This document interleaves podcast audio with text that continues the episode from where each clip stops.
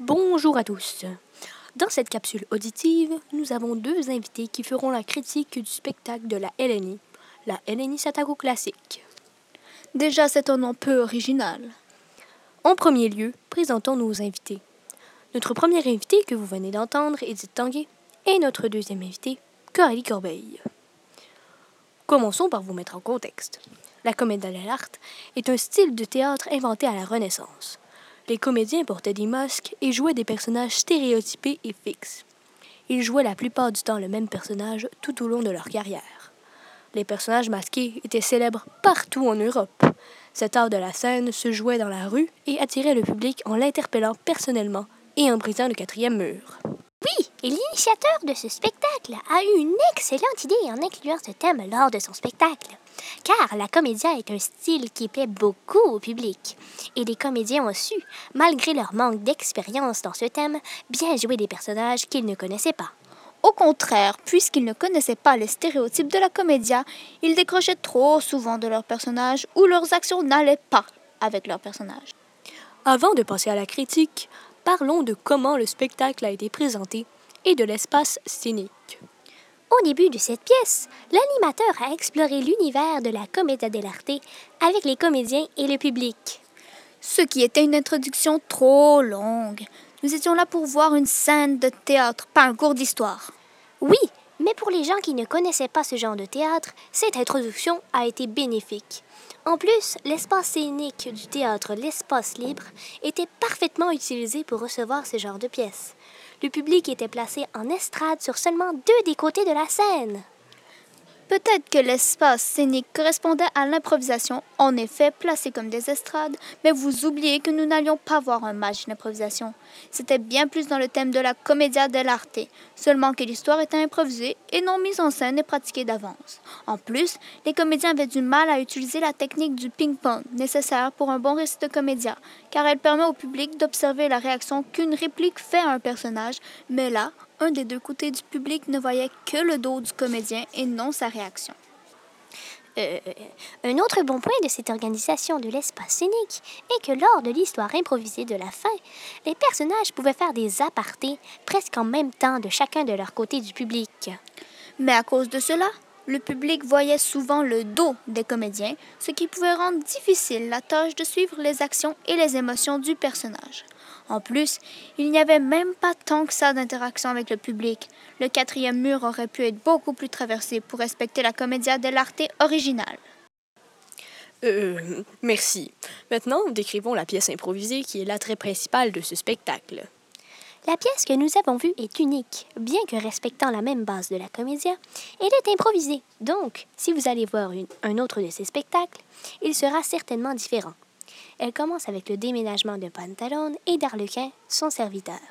En arrivant au village, il rencontre une ravissante demoiselle dont il tombe amoureux. Par un malheureux hasard, Arlequin tombe aussi amoureux de cette femme. Par une série de péripéties, Arlequin arrive à épouser sa belle.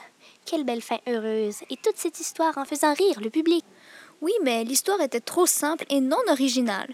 Toutes les pièces de la comédia ont cette structure, c'est toujours pareil. Les histoires finissent toujours bien et ça devient redondant.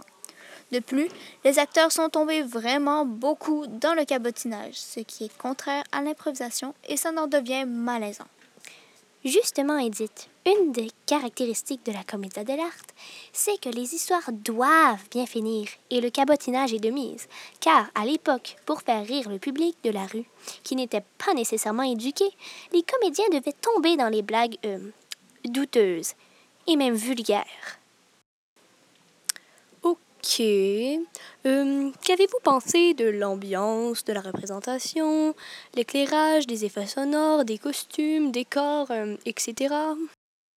Effectivement, l'éclairage et les effets sonores, donc le piano surtout, étaient totalement improvisés. Et étonnamment, le pianiste arrivait à synchroniser les notes qu'il jouait avec les actions des comédiens. L'ambiance était au rire et au malaise, ce qui rendait la pièce amusante.